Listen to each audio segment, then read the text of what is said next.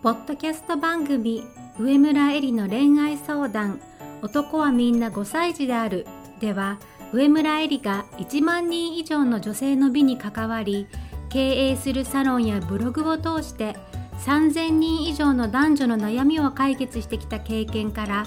周りを輝かせて自分も輝き自己実現していくためのメソッドをお伝えします。それでは今回の番組をお楽しみください。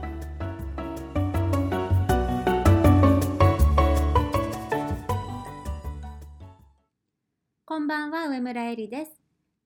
恋愛の悩みをきっかけに世界の見え方を広げる上村えりの恋愛相談男はみんな5歳児であるを始めたいと思います。今日は LINE の恋愛相談でこんなお話がありましたのでまず共有しますね。会社の同僚の男性で誘えばどこにでも付き合ってついてきてくれて毎晩 LINE のやり取りをしたり添い寝までした相手がいたということなんですね。だけれどもこの相談者さんが転職をしてしまって職場が離れてから LINE の返信がそっけなくなってその寂しさから相談者さんは相手の男性のことが好きだったということに気がついたんです。だけれどもその男性は実は相談者さんが転職してから社内の新しく入った派遣の女の子と付き合い始めちゃったっていうことなんですね。その男性が相談者さんのことが好きだった時期もあったんだけれどもタイミングが合わなくてそして転職しちゃったから他の子と付き合ってしまったというまあ、悲しい失恋のお話がありました。このお話を踏まえて今日のテーマは恋愛はタイミングが全て男性を虜にするタイミングの与え方というお話をお伝えしたいと思います。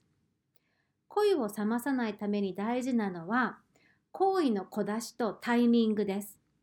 前回よりも今回、今回よりも次回少しずつ2人の関係が前進している感を相手に感じさせること。これが恋を冷まさないためにも恋愛が成就した後に男性を自分に虜にし続けるためにも大事なんですね。なぜタイミングが大事なのかまず男女が好きになるタイミングの違いから説明します。女性がどういうふうに男性を好きになっていくかというと外見の好みはもちろん大事だけれどもパッと見の印象よりも相手からの深い部分内面を読み取った上で見た目を加味して評価する傾向が強いと言われています。私もそうなんですけれども結構私は付き合うまでに半年から1年ぐらいその男性と知り合ってから時間を置く傾向があります。その間にじゃあ何をしているのかっていうと彼は私をケアできる人なのか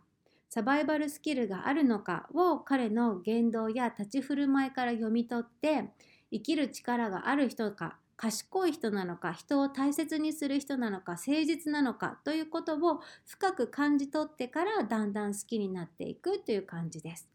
逆に男性は女性を見た時性的興味の対象かどうかを一瞬で判断すると言われています。可愛いな、綺麗だな、好みのタイプだなといった好意的な感情を抱くか、もしくは興味の対象外である女性には可愛くないな、好みじゃないなといった負の感情のどちらかを深く考えるより直感的に判断する傾向が強いと言われています。つまり、好きになるタイミングは女性は徐々に、男性は初めからということです。これからもわかるように男性と女性の相手を好きになるタイミングが違うから恋愛が進展するまでのタイミングもバラバラになりやすいんですよね。女性にとって恋愛のタイミングでよくある問題は2つあって外見が超タイプで好きになった人には一気にあなたの心も体も全部あげちゃうこともう一つはそこまで恋を感じてない相手には相手の内面を見ようとしているうちに距離を縮めるタイミングを逃してしまうこと。この2つがなぜ問題かというと1つ目の方は男性はすぐに手に入ったものを大切にしないから付き合ってから女性が寂しくなってしまうということがあります。2つ目の方は男性は手に入らなそうなら諦めてしまって手に入りやすそうな方へ気持ちが動くようにできているんですね。今回の相談者の失敗は2つ目の方です。彼は相談者さんが好きだったタイミングがあったのにそのタイミングを逃してしまったということです。じゃあなぜタイミングを逃してしまったのか？ということを男性は女性を3つの距離で分類しているというお話からご説明したいと思います。3つの距離。まず1つ目手に入らない距離。2つ目手に入った距離。3つ目手に入りそうで入らない距離という3つがあります。まず1つ目の手に入らない距離。これはすでにその女性の心を虜にしている他の男性がいる場合でアプローチしても振り向いてくれない女性。男性の努力の範囲を超えたところにいる女性のこと。その他わがままで思い通りにならない女性。浮気症で独り占めできない女性。遠距離に住んでいて一緒になれない恋人など。維持するのに手に入れるのにエネルギーがかかりすぎる女性。もう一つは教師と生徒。自分の親友の恋人などリスクが高すぎる女性も手に入らない距離にいることになります。女性が手に入らない距離にずっといると男性は手に入れるための努力をし続けることが苦しくなって諦めてしまいます。2つ目手に入った距離。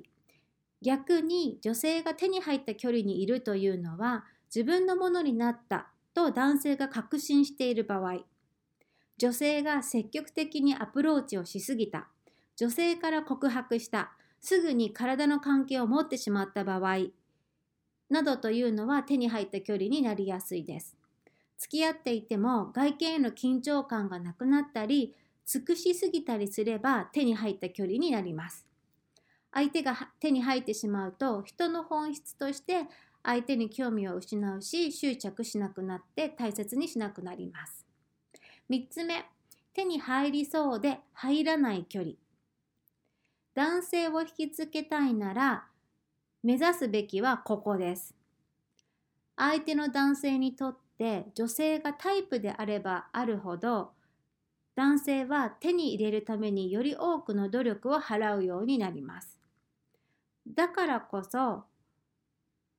誰が見ても一般的に素敵と思うような外見や相手が居心地の良さを感じられるような内面に自分を磨き高める努力をし続ける重要性というのを私はいつも言い続けているんですけれども今日のポイントはここからです。女性が市場価値が高ければ高いほど男性はより多くの努力をして手に入れたいというふうに思うんですけれどもこの努力はあるところで頭打ちになるということです。どんなに市場価値の高い女性に対しても男性の費やすエネルギーには限界があるということです。手に入れるのに過度な努力を強いられるのであればその女性を諦めることにする。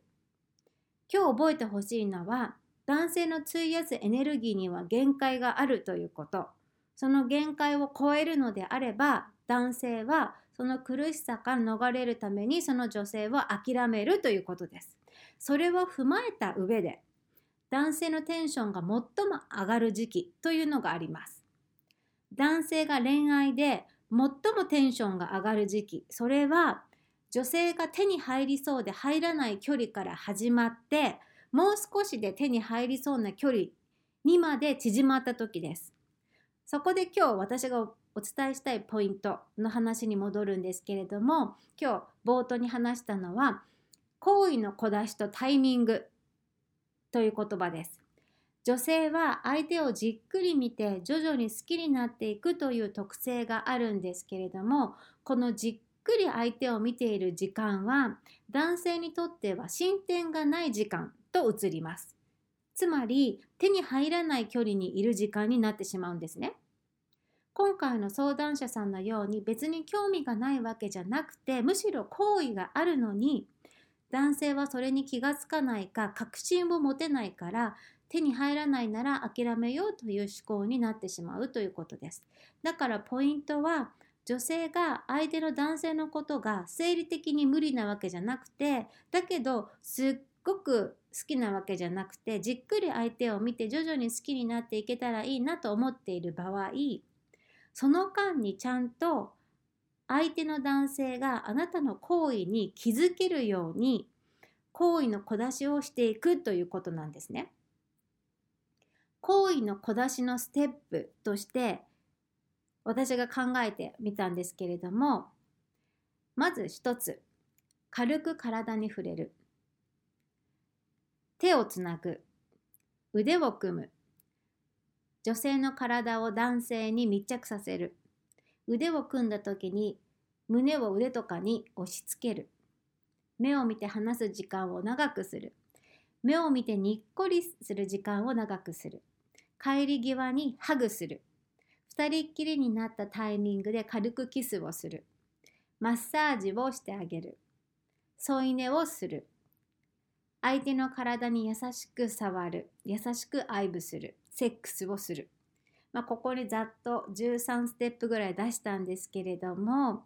相手の男性が自分のことが嫌いではなさそうだなっていうのは女なら感覚でわかるじゃないですかそして同時に自分もこの男性のことが嫌いじゃないなむしろ好きかもと思っているのならばまだそのタイミングじゃないと自分を思っていても今言ったようなステップを一個ずつ進んでいってほしいです。このステップを進める間にじっくりと相手の男性のことを観察してくださいということです。このステップは好きになってから進めるんじゃないんですね。この男性は好きになってもいい人なのかなどうかなという見極めと同時にこのステップを進めるということです。このステップを進めないと今回の相談者さんみたいに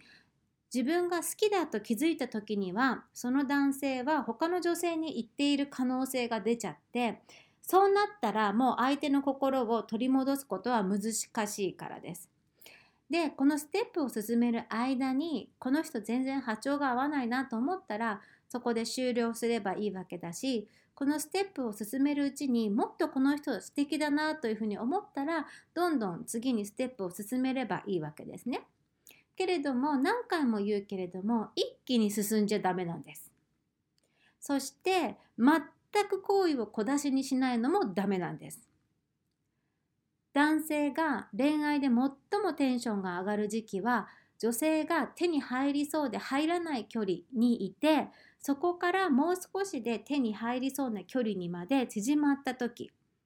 その時に男性にあなたを獲得させるわけです。どれだけ男性にとってあなたという女性が手に入りそうで入らない距離にいて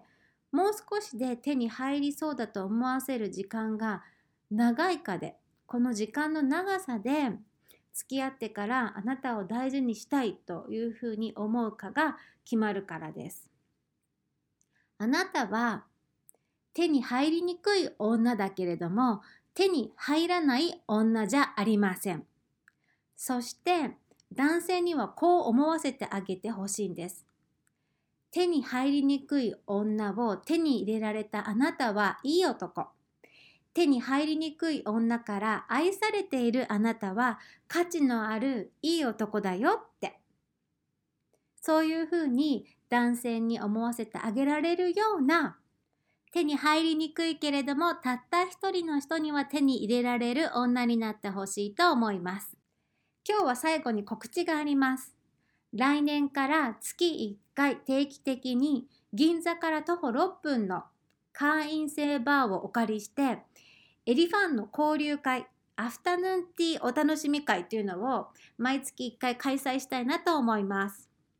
最近すごく痛感していることがあってそれはとにかく私たちには遊びが足りてないなということなんですね。私たちはもっと遊ばなきゃ真面目とかですね。そういう重い感じはもう NG だなと思っていてだからこそここに参加したらすごく楽しくて明るい気分になれるようなスカッと気分爽快になれるような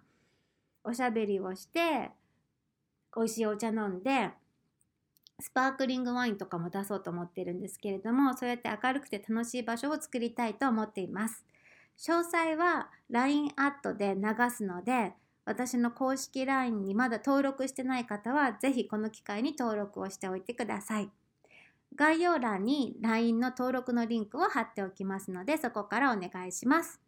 それでは会うたびに美しく上村えりでした。本日の番組はいかがでしたか？番組では上村えりに聞いてみたいことを募集していますご質問は web 検索で上村えりスペースウェブサイトと検索。ブログ内の問い合わせからご質問ください。また LINE アット上村えりの恋愛相談室ではチャットで無料恋愛相談を行っています。それでは次回も楽しみにお待ちください。